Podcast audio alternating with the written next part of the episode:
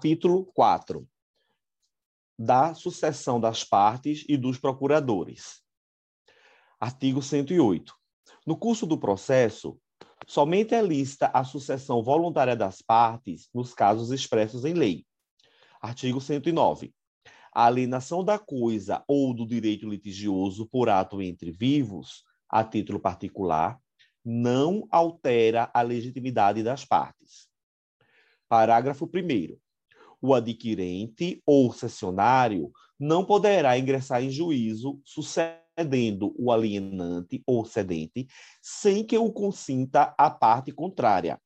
E aqui é óbvio, Maria, porque imagina, eu estou litigando contra o teu esposo, ou melhor, contra um amigo teu. De repente o cara te vendeu um objeto litigioso. Aí tu vai entrar no processo, mas eu não quero litigar contra ti, quero litigar contra outra pessoa. Depois sim eu vou atrás do bem que está com você, é outra história. Mas ninguém é obrigado a litigar contra quem não queira, né? Por isso que eu acho interessante isso aqui, que ó, o adquirente ou o cessionário não poderá ingressar em juízo sucedendo o alienante ou cedente sem que o consinta a parte contrária. Parágrafo 2 o adquirente ou cessionário poderá intervir no processo como assistente de social do alienante ou cedente. Parágrafo 3 estendem-se os efeitos da sentença proferida entre as partes originárias ao adquirente ou cessionário. Artigo 110. Ocorrendo a morte de qualquer das partes, dá-se-á a sucessão pelo seu espólio ou pelos seus sucessores, observado o disposto no artigo 313, parágrafos 1 e 2. Artigo 111. A parte que revogar mandato outorgado ao seu advogado constituirá no mesmo ato outro que assuma o patrocínio da causa. Parágrafo único. Não sendo constituído novo procurador no prazo de 15 dias, observar-se-á o disposto no artigo 76. Acho que fica suspenso o processo. Artigo 112. O advogado poderá renunciar ao mandato a qualquer tempo, provando, na forma prevista neste Código, que comunicou a renúncia ao mandante, a fim de que este nomeie sucessor. Parágrafo 1. Nos dez dias seguintes, o advogado continuará a representar o mandante, desde que necessário para lhe evitar prejuízo. Parágrafo 2. Dispensa-se a comunicação referida no caput quando a procuração tiver sido otorgada a vários advogados e a parte continuar representada por outro, apesar da renúncia. Título 2. Dolites consórcio. Artigo 113. Duas ou mais pessoas podem litigar no mesmo processo em conjunto, ativa ou passivamente, quando 1. Um, entre elas houver comunhão de direitos ou de obrigações relativamente à lide. 2. Entre as causas houver conexão pelo pedido ou pela causa de pedir. 3. Ocorrer afinidade de questões por ponto comum de fato ou de direito. Parágrafo 1 o juiz poderá limitar o litisconsórcio facultativo quanto ao número de litigantes na fase de conhecimento, na liquidação de sentença ou na execução, quando este comprometer a rápida solução do litígio ou dificultar a defesa ou o cumprimento da sentença. Parágrafo 2 O requerimento de limitação interrompe o prazo para manifestação ou resposta, que recomeçará da intimação da decisão que o solucionar. Cuidado. Nas questões, eles adoram botar que esse requerimento de limitação suspende. E a diferença é grande, porque quando você interrompe, você restitui o prazo integralmente. Quando você suspende, apenas voltará a ocorrer o restante do prazo que restava.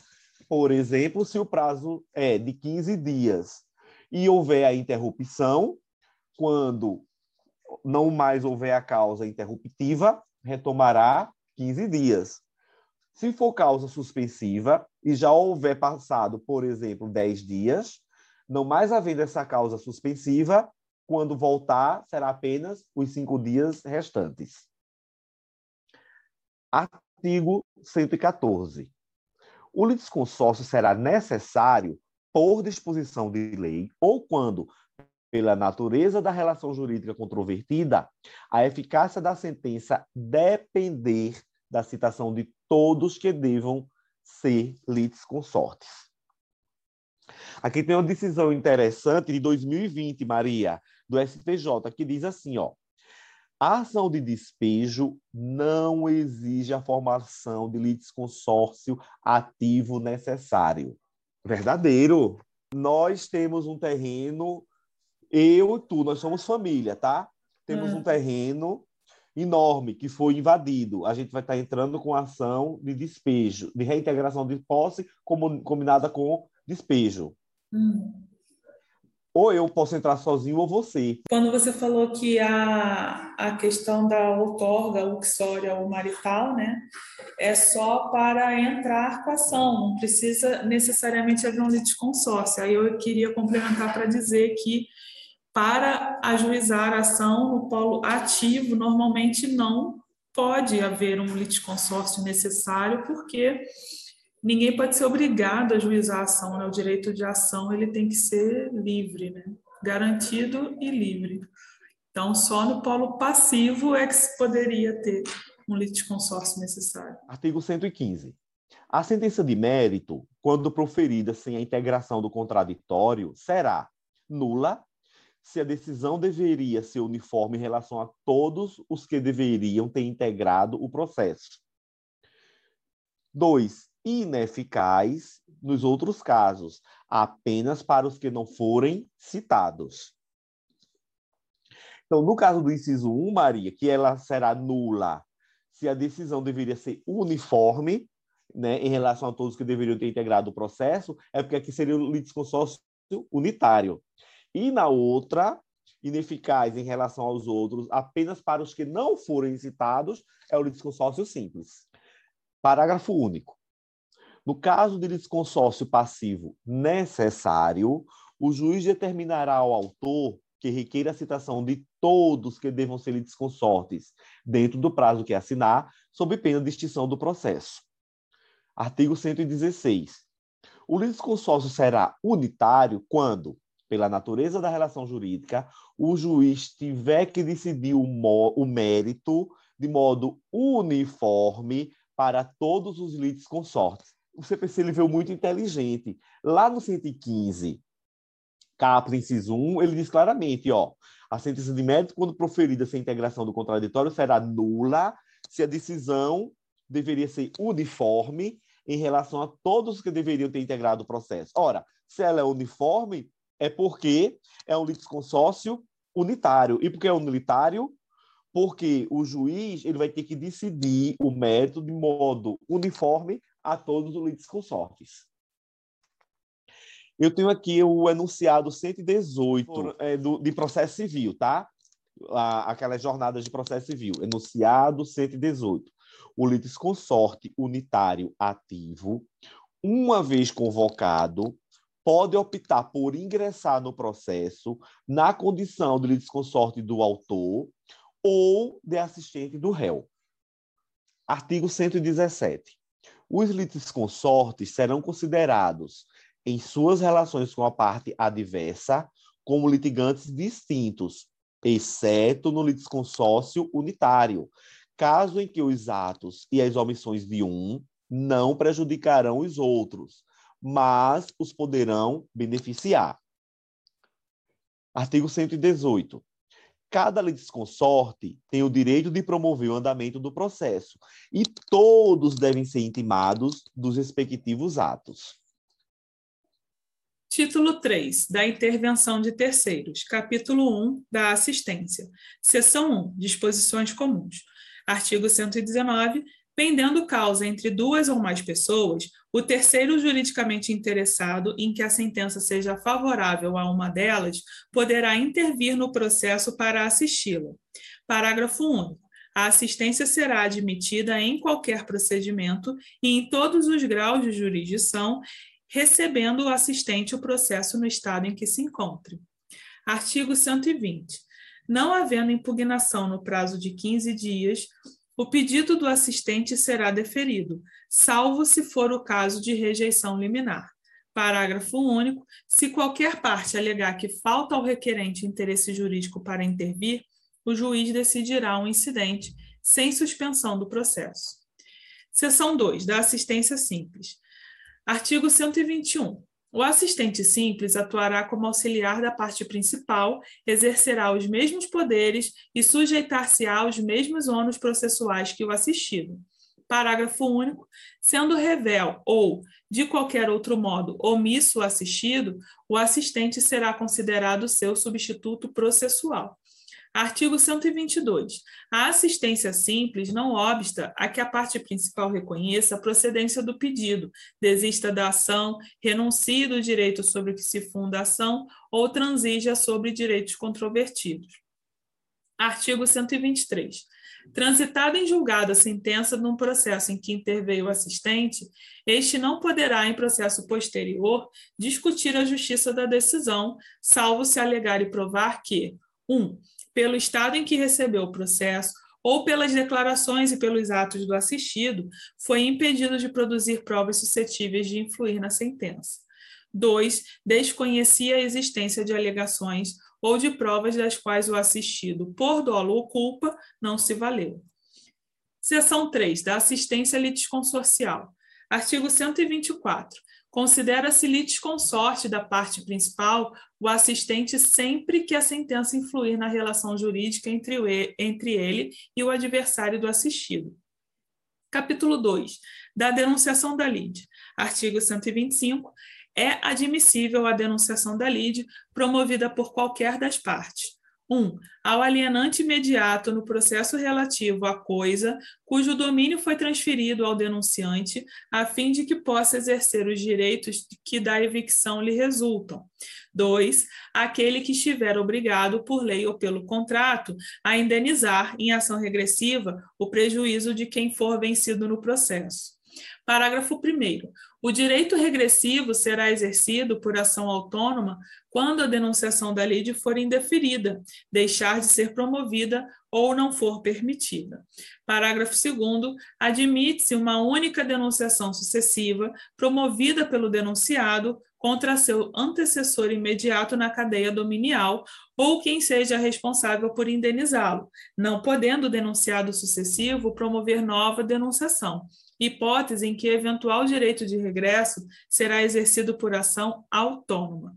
Artigo 126. A citação do denunciado será requerida na petição inicial, se o denunciante for autor, ou na contestação, se o denunciante for réu, devendo ser realizada na forma e nos prazos previstos no artigo 131.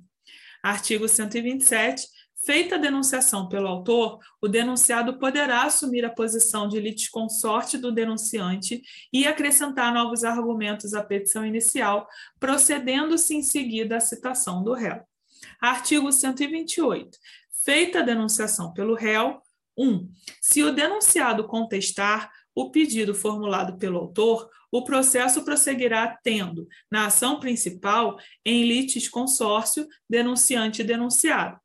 2. Se o denunciado for revel, o denunciante pode deixar de prosseguir com sua defesa, eventualmente oferecida, e abster-se de recorrer, restringindo sua atuação à ação regressiva.